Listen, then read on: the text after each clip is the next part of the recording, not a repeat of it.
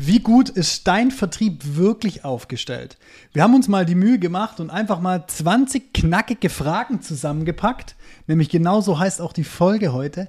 20 Fragen an deinen Vertrieb. Was du da mitnehmen kannst, das erfährst du nach dem Intro.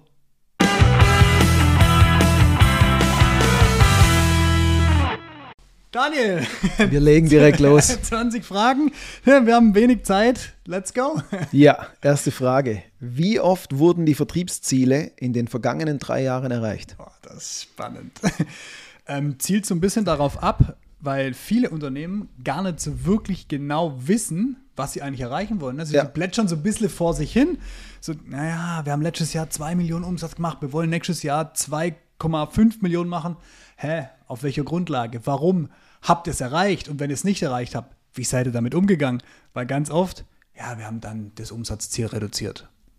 Fragwürdig. Oder das Ziel noch nicht mal gehabt. ja, oder ja. nicht mal gehabt. Viel also da, da, da geht's schon los. Dann ganz, ganz wichtige Frage, da setzen wir bei allem immer an. Ähm, wie wird dein Unternehmen am Markt wahrgenommen und wie würdest du gerne am Markt wahrgenommen werden? Auch hier stelle ich die, äh, äh, die interessante äh, Anmerkung dazu auf oder die, die These dazu auf. Ich glaube, viele wissen gar nicht, wie sie wahrgenommen werden. Also wenn, wenn du mal rausgehst und mal fragst oder die Unternehmen mal ihre Kunden fragen, sind sie oft davon überrascht, was der auch sagt. Ja. Also ich glaube, dass die gar nicht so ganz genau wissen, wie sie wahrgenommen werden. Und by the way, wenn ihr auf eurer Homepage schreibt, wir sind seit 30 Jahren am Markt und haben das und das und das schon gemacht, das ist nicht das, mit dem euch euer Kunde wahrnehmen sollte. Es, es ist eine ganz zentrale Frage, die uns auch gleich zur Nummer, Nummer drei leitet. Was überzeugt mich davon, bei deinem Unternehmen zu kaufen und nicht beim Wettbewerb? Und die hängt jetzt ganz, ganz stark mit, wie will ich wahrgenommen werden und wie werde, wie werde ich wahrgenommen zusammen. Warum? Weil es die, weil's die essentielle Frage ähm, auch aus der Pitch-Logik heraus ist. Weil wie willst du wahrgenommen werden, entscheidet ja auch darüber, was hebt dich von deinem Wettbewerb ab ja. und was sind dann die Kriterien, die dein potenzieller Kunde dazu bewegen, bei dir zu kaufen. Ähm, das kann unter Umständen eine einzelne Person im Vertrieb sein, das kann der Geschäftsführer sein, das kann eine Darstellung sein. Ich weiß noch, bei meinem ehemaligen Arbeitgeber war ganz oft das Gebäude ausschlaggebend. Hört sich jetzt total verrückt mhm, an, mhm. aber das war sehr modern, sehr einladend und hat wahnsinnig viel Professionalität vermittelt. Wir mhm. hatten die am Ende auch, wir konnten das bestätigen. Aber das war ganz oft, wo die Leute so, ne, was für die den Unterschied gemacht hat. Ja, und von dem her ganz wichtiger Punkt, zeig's dann auch. Ja, klar. Auf jeden Fall. Also Homepage, Wichtiger Social Punkt. Media, also ganz, ganz offen und frontal damit umgehen. Haltet mit solchen Sachen nicht hinterm Berg. Ja. Wer ist dein Traumkunde und wie viele hast du davon? so, und da geht es jetzt nicht um konkreten Namen, sondern um gewisse Eigenschaften, die man einfach gern wir, hat. Kannst du dich erinnern, wir haben vor kurzem eine Folge dazu gemacht, äh, du hast die falschen Kunden. Ja. Oder dann hast du die falschen Kunden. Und genau darauf zielt es hier ab was willst du in deinem Unternehmen, beziehungsweise was brauchst du auch in deinem Unternehmen für Kunden? Was für Maschinen hast du? Welche Auslastung? Welche Kompetenzen hast du in der Fertigung? Und danach solltest du auch deine Kunden suchen. Hast du viele kleine Aufträge, dann wird es eher unruhig, dann hast du einen hohen organisatorischen Aufwand. Hast du viele große Aufträge oder einen größeren Kunden, machst du eine Abhängigkeit. Von dem her muss man sich da einmal überlegen, welchen Kunden will man und braucht man. Und das ist dann in Anführungszeichen der Traumkunde. Ja, und dann keine Angst davor haben. Ähm, Pareto 80-20 gilt sehr, sehr oft, dass ich 80 Prozent meines Umsatzes mit 20 Prozent Kunden, meiner Kunden mache.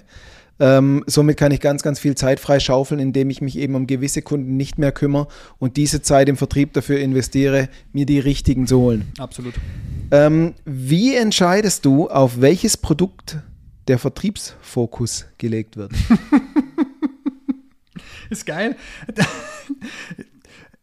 ist ja auch ein, ein, Ding, wenn wir jetzt gerade mit fertigen Unternehmen zusammenarbeiten, ähm, haben die oftmals das Thema so, ah, die Maschine läuft gerade leer. Mhm. Äh, wir wissen aber gar nicht so genau, warum. Es kommen jetzt gar keine Aufträge mehr für das und wir kriegen gar keine Anfragen. Ja, du hast die letzten drei Wochen halt auch nur mit Kunden zusammengearbeitet, die nicht für dieses Art Produkt Aufträge bringen ja. oder Anfragen bringen. Na, dann fokussier dich doch und vielleicht machst du dir vorher einmal eine Übersicht, was hast du im Vorlauf und ähm, wie kannst du das beeinflussen? Weil dann kannst du auch effektiv steuern, wo legt man den Vertriebsfokus drauf und wie können wir vielleicht auch schnell agieren. Ganz wichtig auch zwei Perspektiven. Das eine ist immer, wie, wenn ich die, die Kurzfristperspektive habe, wie kann ich meine Produktion aktuell auslasten, Ja. aber auch langfristig, in welche Richtung will ich denn eigentlich gerade steuern von der Verteilung, Ja. dass ich eben nicht immer nur kurzfristig schaue. So, nächste Frage. Wie viele Anfragen bekommst du im Monat? Wie viele brauchst du für einen Termin und wie viele Termine brauchst du für einen Abschluss? Ganz einfache Funnel-Denke sozusagen. Ja, und das kann man auch relativ einfach herausfinden. Grundvoraussetzung dafür, ähm, man muss es dokumentieren. Also du musst wissen, wie viele Anfragen du kriegst, ist wahrscheinlich relativ einfach. Und es muss mir überhaupt wichtig sein, das Ja. zu wissen. Ja, also mir wäre es wichtig oder mir ist es wichtig, das zu wissen, weil es aktiv beeinflusst, wie viel Aufwand ich für etwas ähm, aufbringen muss. Habe ich sehr viele Anfragen und wenig Abschlüsse, heißt es ja im Umkehrschluss, um mehr Abschlüsse zu kriegen, müsste ich ja mehr Anfragen platzieren. Oder ich spreche die Falschen an.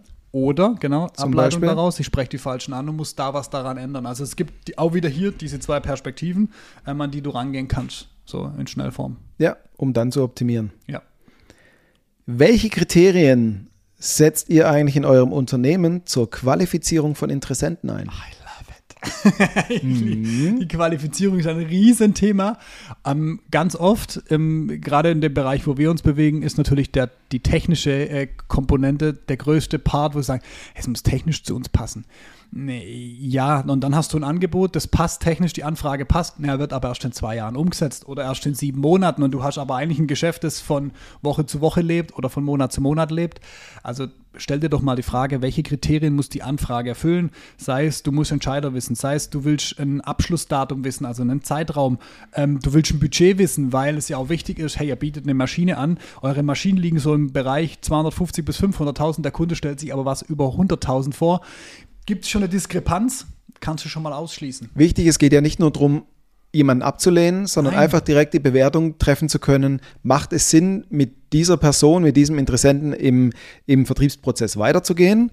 Ähm, passt der gerade aktuell nicht Ja. zu uns, weil er gerade einfach nicht abschlussbereit ist Ja. oder die Entscheidung noch nicht da ist? Dann lege ich ihn auf Wiedervorlage. Vielleicht kommt aber raus, der passt gar nicht zu uns. Dann werde ich aber auch kein dezidiertes Angebot schreiben. Ja, definitiv. Wie lange ist dein Sales Cycle, der Verkaufszyklus? Warum ist das wichtig? weil es deine Aktivitäten beeinflusst. Beispiel. Ähm, wir haben in der Vergangenheit öfter mal gehört, dass ähm, Social Media für gewisse Unternehmen nicht funktioniert.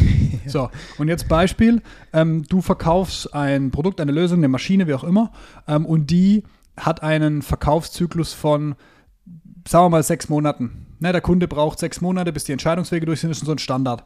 So, und du bewegst dich auf Social Media und nach zwei Monaten hat noch keiner bei dir gekauft.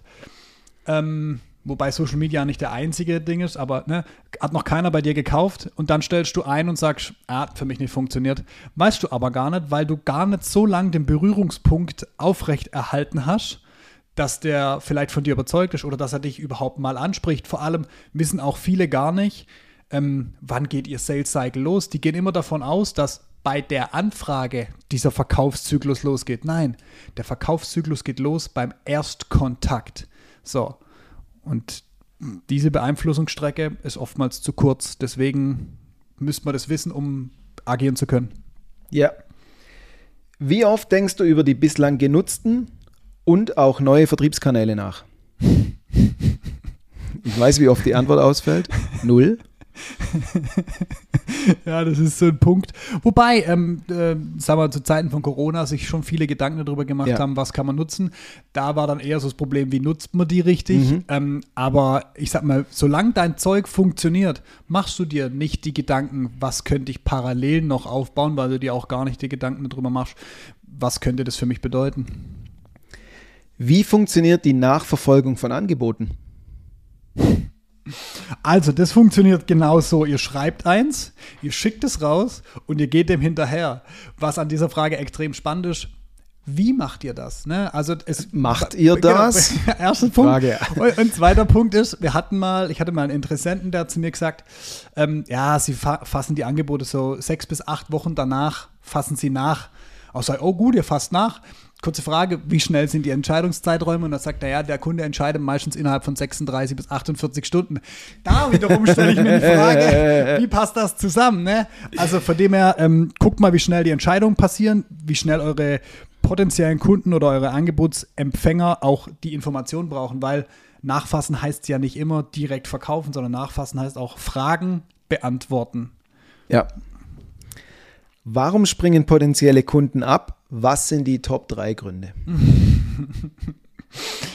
Die kannst du dir mal beantworten, indem du einfach mal deine Kunden beziehungsweise du kannst sowohl Bestandskunden fragen, die mal einen Auftrag bei dir nicht platziert haben, als auch potenzielle Kunden, die sich dann gegen dich entschieden haben. Und es ist eigentlich ziemlich wertvoll, auch mal so einen Kunden, auch wenn er dir vielleicht mit wahnsinnig viel Aufwand auf die Nerven gegangen ist und am Ende des Tages kauft er nicht, ähm, frag trotzdem mal nach, hey, was hat denn gefehlt? Und ähm, dann guck mal, an was es liegt. Und wenn der Grund häufiger auftritt, solltest du dir vielleicht halt mal Gedanken darüber machen, das abzuändern. Dazu gibt es noch eine schöne Zusatzfrage. Welchen Auftragswert haben die verlorenen Aufträge? Uh, ah, da kriege ich immer Kopfschmerzen. Wird es deiner, deiner Erfahrung nach erfasst und analysiert? Kaum. Also die die ganz Guten, sage ich mal, die machen das, weil mhm. das für die natürlich auch interessant ist, zu wissen, was ist meine, wie sagen wir so schön, Winrate ne? und wie, wie gut fällt die wirklich aus. Ähm, ich kann mich mal an einen Kunden erinnern, äh, dessen, an den erinnerst du dich sicher auch, der hat, keine Ahnung, ungefähr 300 Angebote im Jahr geschrieben und davon haben wir nur 30 gekauft. Ähm, den Betrag von den 270, die nicht gekauft haben, der wäre ziemlich hoch. Die Frage ist ja genau, was ist was das? Was mache ich draus? Genau, was ist das und ja. was sind die Gründe auch und ähm, wie viel Geld verliere ich oder ver verplane ich dadurch und wie viel könnte ich davon einsetzen, um diese 30 aufzublasen sozusagen. Mhm. Ja. Was kostet dich ein Neukunde? Das ist eine sehr spannende Frage und vor allem auch, an der Stelle muss man fairerweise sagen, gar nicht so einfach zu mhm. beantworten. Mhm. Hat viel damit zu tun, dass du A, wissen musst, wie viele vielleicht in der Kampagne, wenn jetzt, wenn wir ein bisschen marketinglastiger werden, ähm, wenn du eine Kampagne fährst, kannst du relativ einfach rausfinden, was kostet mich ein Lead, ne, was kostet mich ein Interessent. Ähm, und dann müsstest du halt mal hingehen und so einen Durchschnittswert kalkulieren. Wie viel Aufwand habe ich vertriebsseitig gemacht? Wir haben das mal gemacht, auch bei einem ehemaligen Arbeitgeber. Ich mache das auch bei uns immer mal wieder, weil es mich doch auch interessiert, was, was kostet uns ein Kunde. Ähm, es ist spannend zu wissen, wo auch vielleicht zu investieren oder Aufwand reinzustecken. Zum Beispiel, als ich, ihr kriegt wahnsinnig viele Leads und einfache Abschlüsse, wenn ihr Ads schaltet. Kostet euch vielleicht im ersten Moment ein bisschen mehr, aber rechnet es mal gegen, wenn einer beispielsweise ähm, eine Woche auf der Messe verbringt wie viel kommt dabei raus? Weißt du, das sind dann schon, das sind dann schon Kosten, die, die, du relativ schnell vergleichen kannst und dann auch feststellen kannst, hat die Maßnahme, die zu diesen Kosten geführt hat, überhaupt Sinn gemacht oder nicht? Ich bin bei dir, wenn, wenn man eine einzelne Maßnahme betrachtet, kann man sehr klar zuordnen, wie viel habe ich da investiert, wie viel ja. kam raus. Bei so Vergleichsideen äh, wird es meistens noch plakativer, dass man sagt, ja gut, ich kann jetzt ganz schwer beurteilen, wie viel Aufwand in Summe jetzt hier reingeflossen ist für diese Messe oder für diese Aktion oder für mein äh, bisher unverändertes Vorgehen. Ja. Wenn ich mir überlege, ähm, was könnte ich stattdessen machen, wird es oft transparenter. Ja, absolut. Ja. Wie ist die Bestandskundenbetreuung geregelt? ähm, manchmal ist Bestandskunde, nein, sagen wir es so, manchmal ist Bestandskunde gut geregelt und manchmal ist es einfach so, der Bestandskunde ist der Kunde, der von alleine regelmäßig bestellt. Der ist halt im System. Ja, genau. Und der bestellt regelmäßig von alleine, da muss ich nichts tun. Ähm, hier gibt es eine ganz einfache Idee. Ähm, legt euch alle Bestandskunden, gerne von, von mir aus auch die, die ein gewisses Umsatz, einen gewissen Umsatz äh, äh, ähm, mit euch machen oder mit denen ihr einen gewissen Umsatz macht, legt euch die immer wieder auf Wiedervorlage, bindet in so einen kleinen wiederkehrenden Prozess ein, ähm, versorgt die auch weiter mit Informationen und schließt nicht nur mit denen ab und hofft dann, dass sie wiederkommen, sondern macht wirklich aktiv Pflege, dass sie auch wiederkommen, weil das ist ähm, enormes Potenzial, was da auf der Straße liegt vor allem, ähm, dass meine, meine Bestandskunden sind ja im Endeffekt ein riesen Know-how-Potenzial, wo ich reingucken kann, um mir die vorherigen Fragen zu beantworten. Zumindest sehr, sehr viele davon. Weil ich kann da fragen, wie habt ihr mich denn wahrgenommen? Warum habt ihr mir bei mir gekauft und nicht beim Wettbewerb? Und, und, und. Also ja, und was ich, Nutzen, an der, reinfragen. Genau, was ich an der Stelle noch einmal ein bisschen verdeutlichen will, ganz viel und ganz oft hört man, wir brauchen viel mehr Neukunden, wir brauchen viel mehr Anfragen. Äh, Anfragen bin ich absolut sofort dabei. Ich bin immer nur nicht ganz so schnell dabei zu sagen, wir brauchen ganz viele Neukunden, weil wenn wir teilweise in die, in die Datenbanken reingucken, haben die so viele Bestandskunden, dass sie in Anführungszeichen ein paar Monate oder sogar Jahre überleben könnten, ohne einen Neukunden zu gewinnen, wenn sie das ordentlich machen würden. Und hier ein Vorteil, warum ihr das machen solltet. Der Bestandskunde kennt euch schon. Und rein rechnerisch gibt es so eine Faustformel. Ein Bestandskunde ist siebenmal günstiger als ein Neukunde. Nur so am Rande. Nächste Frage bitte. Ja, ganz spannender Punkt. In wie viele Phasen lässt sich dein Vertriebsprozess sinnvoll einteilen? Warum braucht man das? Ähm, einmal natürlich, also es macht Sinn, den Vertriebsprozess in Phasen einzuteilen, weil du den einzelnen Phasen Rollen zuordnen kannst und ähm, darauf ähm, natürlich dann auch am Ende des Tages mal Mitarbeiter setzen kannst, da kommen wir nochmal drauf. Aber wenn du Phasen einteilst, kannst du dieser Phase eine ganz, eine ganz klare Aufgabe zuteilen und auch ein ganz klares Ergebnis zuteilen. So, und ähm, du kannst dann auch den einzelnen Phasen sozusagen eine Qualität mitgeben. Beispiel, ähm, wir hatten es gerade vorher, hast du gefragt, äh, Qualifizierung. Wäre zum Beispiel eine Phase, wenn der Kunde nicht qualifiziert ist für uns, Warum sollen wir dem Angebot geben? Also kommt er von der Qualifizierungsphase vielleicht gar nicht in die Beratungsangebotsphase rein, weil er uns da Arbeit machen würde, die wir an der Stelle gar nicht machen müssen, weil das uns einfach auch Geld kostet als Unternehmen. Und deswegen, also Einteilung. In, in der Frage steckt auch schon ein ganz, ganz äh, klares Wort drin: sinnvoll einteilen. Es geht um logisches Arbeiten. Ja. Also jede Maschine ist sinnvoll aufgebaut von den Arbeitsschritten, was hintereinander passiert. Genauso auch das Thema Vertriebsmaschine. Es gibt einfach sinnvolle Schritte, die einzuhalten sind, damit der Vertrieb optimal läuft, dass ich äh, ja, dass ich zum einen effizient arbeite, dass ich auch gewisse Aufwände spare und wenn gewisse Gegebenheiten nicht erfüllt sind, auch kein ja. Angebot schicke. Solche Themen. Ganz ja. wichtiger Punkt. Und das führt uns auch gleich zu der nächsten Frage, die finde ich sehr spannend. Setzt du deine Mitarbeiter anhand ihrer persönlichen Fähigkeiten ein oder macht jeder alles? Die würde ich dir gerne direkt zurückschicken, weil ich weiß, du bist ein absoluter Fanatiker, was Rollendefinition anbelangt. Also darfst du dir gerne selber beantworten. Ja, Rollendefinition und vor allem, ich bin ein ganz großer Befürworter von ähm, Stärken nutzen mhm. und nicht quasi auf den Schwächen rumhacken. Ja. Und ähm, da kommt mir immer wieder eine, bei, bei dieser Frage kommt mir immer wieder eine Karikatur in den Sinn.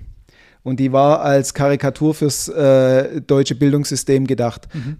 Da ist so ein Tisch, da sitzt einer und davor sind lauter verschiedene Tiere. Ein Affe, eine Giraffe, ein Fisch im Glas. Mhm. Und ähm, dahinter ist ein Baum und der Spruch geht so in die Richtung, naja, dass wir hier Chancengleichheit im Bildungssystem haben, kriegt ihr gleich, alle die gleiche Aufgabe, klettert auf diesen Baum.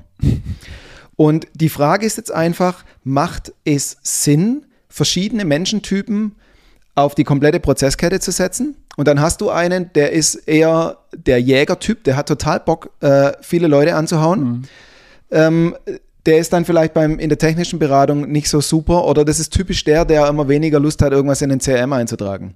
Mhm. Dann hast du einen technisch absolut versierten Berater, der aber nicht so gern Menschen auf den Keks geht dem sagst du jeden Tag, ruf mal mehr Leute an. Ist ja. überhaupt nicht seine Stärke. Ja. Der, der gern Leute anruft, dem sagst du jeden Tag, arbeit hinten raus mal ein bisschen konzentrierter und trag's ins CM-System ein. Und diese zwei, also diese zwei Extreme sehen wir ganz, ganz oft. Ja, absolut. Entweder macht jeder alles und ich beschwere mich über jeden Einzelnen, wo er nicht so gut ist. Ja. Oder ich gehe her, teile mir den Prozess in saubere Logiken ein, überlege mir, wo ich welche Stärke brauche und setze die Leute drauf. Das steckt dahinter. Du kannst einfach diesen Phasen auch zuordnen. Genau. Was aber nicht bedeutet, dass jeder Mitarbeiter nur eine Phase machen muss an dieser Nein, Stelle. Nein, überhaupt nicht. Wichtiger Punkt. Überhaupt nicht. Genau. Wie werden Vorgänge und Abläufe dokumentiert? Nutzt ihr hierfür ein CRM-System? Was ist denn ein CRM-System? Ganz einfach in Customer Relationship Management. Am Ende des Tages sorgt es dafür, dass du deinen Prozess, den du dir vorher einmal definiert hast, in einem ähm, System abbilden kannst, in einem Tool, ne, CRM gibt es ganz viele Anbieter, abbilden kannst, das dich dabei unterstützt, dein tägliches Vertriebsdoing zu machen und am, am bestmöglichen zu machen. So. Und ähm, es macht halt wenig Sinn und deswegen ist ein CRM-System so hilfreich, wenn du jetzt in, schon zwei Leute bist oder dann drei oder vier, ne? je mehr du wirst, desto sinnvoller ist es, weil Daten nicht mehr zentral bei einem auf dem lokalen Rechner liegen oder in einer Excel oder noch schlimmer in Outlook oder äh, auf dem Papier aufgeschrieben, sondern sie liegen in bestenfalls cloud-basierten CRM-System, wo alle Mitarbeiter darauf zugreifen können, dass du A, Urlaubsvertretung machen kannst, dass du unseren schönen Fall von ich laufe vor dem Bus verhindern kannst, dass da viel passiert im Unternehmen, ähm, dass du aber auch Weggang einfach kompensieren kannst, ähm, weil die Daten alle da sind. Und ähm, so wird auch dokumentiert. Das heißt, ähm, Qualifizierung könnte im CRM abgebildet sein, Angebote könnten im CRM abgebildet sein, die Nachverfolgung könnte automatisiert abgebildet sein und erinnert dich daran, unterstützt dich so somit. Und immer unter der wichtigen Maßgabe, den hast, das hast du ganz am Anfang gesagt, das CRM ist so gebaut, dass es mich in meinem Doing unterstützt ja. und nicht nervt und bremst. Absolut. Wichtiger Punkt. Wie kannst du als Geschäftsführer den aktuellen Auftragsverlauf, den Forecast einsehen? Das hat ganz viel damit zu tun mit der Frage davor. ähm, wenn du das nicht dokumentiert hast und nicht weißt, wie viele Angebote haben wir gerade draußen, es gibt natürlich auch noch andere Möglichkeiten als CRM, aber ich würde das als die einfachste und hier wieder als die unterstützendste sehen, ähm, ist es ja auch ganz wichtig, wie kannst du das einsehen und wenn du das einsehen kannst, was sagt es dir aus? Ne? Also das ist ein wichtiger Punkt. Es es gibt dir so, ein, so, eine gewisse Planungssicherheit für die nächsten Monate zusätzlich, und das ist auf eine der Fragen davor abgezielt, ähm, was mit der Auslastung, ne, wie, wie steuerst du die Segmente? Und jetzt stellst du fest, hey, unser Forecast, ganz viele Angebote laufen in die und die Richtung und wir merken, die Produktkategorie läuft leer oder die Maschinen können wir nicht mehr versorgen. Wir müssen da den Fokus ein bisschen verändern. Das sind genau solche Dinge, die du daraus ableiten kannst. Ähm, deswegen macht ein CRM-System Sinn dass du eben genau diesen Vorlauf einsehen kannst und daraus dann auch wieder Schlüsse ziehen kannst. Steuern kannst. Ja, ja steuern vor allem, genau, ja, richtig. Direkte Frage an dich als Geschäftsführer da draußen. Mhm. Wie viel deines Arbeitsalltags wird für echten Vertrieb genutzt? Das kann man jetzt aus zweierlei Sicht sehen, diese Frage. Ich, ich wollte gerade eine Gegenfrage stellen. Was meinst du mit echtem Vertrieb? Sehr gute Frage. Also ich habe ja gerade schon gesagt, die Frage kann man aus, aus zweierlei Perspektive sehen. Zum einen ähm, ist die Frage, bin ich eigentlich selbst mein bester Vertriebler? Mhm. Ähm, andere Frage ist, inwieweit denke ich in Markterfolg? Okay. Und wie wirke ich darauf ein? Also eher Vertriebsleiter-Ebene, weniger Vertriebler-Ebene. Genau. Ja. Und die Frage ist einfach ganz klar, ähm, was wir regelmäßig wahrnehmen, dass Geschäftsführer sagen, ich will aus dem operativen Vertrieb raus. Ja. Umso mehr brauchen wir die ganzen Themen, die davor diskutiert wurden, mhm. zum Thema strukturierten Vertrieb. Funktioniert das als Vertriebsmaschine sozusagen, ja oder nein? Und wie viel mache ich denn eigentlich selber und vor allem welche Punkte? Ja, und am Ende des Tages, ähm, wenn du raus willst, und das ist ja das, was auch so das, das, das, das große Thema ist. Ich, ich finde ich find immer ganz spannend, einen Unterschied zu machen zwischen ich will und ich muss. Ja. Und ich will im Vertrieb arbeiten, ist was ganz anderes wie ich muss im Vertrieb arbeiten. Ähm, deswegen guckt euch doch mal selber an, wie viel Zeit wendet ihr am Tag für vertriebliche Themen auf und wäre es vielleicht nicht klüger, auch hier im Prozess zu denken und zu sagen, hey, ich packen wir das mal in Phasen und eventuell setze ich auf die eine oder die andere Phase einen Mitarbeiter oder eine Mitarbeiterin, die mich dabei unterstützen, das zu tun, damit ich was anderes noch viel mehr machen kann. Am Ende des Tages seid ihr nämlich auch noch Geschäftsführer und solltet das auch noch machen. Ja. Und nun zur ganz spannenden Abschlussfrage. Wie viele Wochen kannst du in Urlaub gehen, ohne dass das Unternehmen Umsatzrückgang hat? Die Frage. Die, die Frage ist auch ähm, relativ interessant, schon alleine ähm, der, der Umsatzrückgang, weil viele das dann extrem vorbereiten, dass in der Phase im Prinzip alles soweit geregelt ist. Das, das Problem ist, finde ich gar nicht mal der Umsatzrückgang in der Zeit, wo die im Urlaub sind, sondern das, was danach passiert, weil jetzt plötzlich muss man alles aufarbeiten. Jetzt muss noch mal mehr Kunden anrufen. Jetzt habe ich plötzlich 100 Anfragen in meinem Postfach. Whatever. Und das, was eigentlich danach passiert, also wie gut seid ihr strukturiert, dass ihr überhaupt in Urlaub gehen könnt, ohne danach diesen Umsatzeinbruch oder diese Delle zu haben, die dann auch ganz viele gerne Sommerloch nennen. Ähm ich finde ich find die Frage insofern als Ideenkonstrukt ganz spannend. Urlaub kannst du noch einigermaßen beeinflussen. Was ist, wenn morgen was Schlimmeres ist? Ähm, ja, das lassen wir jetzt da einfach mal so stehen. Das lassen wir so stehen, aber ähm, sind, wir, sind wir durch? War das wir die letzte durch. Frage? Das oh, waren spannend. 20 das Fragen war an deinen Vertrieb. 20 Fragen an deinen Vertrieb. Ähm, ich glaube, dass in ganz vielen Fragen auch ganz viel Komplexität drin steckt, die wir gar nicht so abdecken ja, konnten, wie wir es jetzt, wie wir es gerne, wie wir es gerne machen Kurzanriss. wollen. Aber genau für diese Komplexität haben wir diesen Podcast und genau für diese Fragen haben wir diesen Podcast. Und wir gehen auch einzelnen Fragen in anderen Folgen viel tiefer auf den Grund, wie wir es jetzt konnten. Aber wenn du für dich heute mitnehmen kannst, dass du viele dieser, Anf dieser Fragen gar nicht für dich beantworten kannst, dann schlage ich dir vor, lass uns gerne ein Abo da und hör öfter mal bei uns rein. Schreib uns auch gerne, wenn es dir gefällt, eine gute Bewertung. Ähm, und solltest du noch mehr Fragezeichen in dein, deinem Kopf haben nach den Fragen, Fragen, dann melde dich gerne bei mir oder beim Daniel. Ähm, wir sind gut erreichbar über LinkedIn oder über unsere Homepage. Da gibt es ein Kontaktformular. Ähm, kannst du dich gerne mit uns ähm, in Kontakt setzen. Und ähm, an der Stelle sage ich einfach nur Danke fürs Zuhören. Wir sind für heute raus. Ciao. Ciao.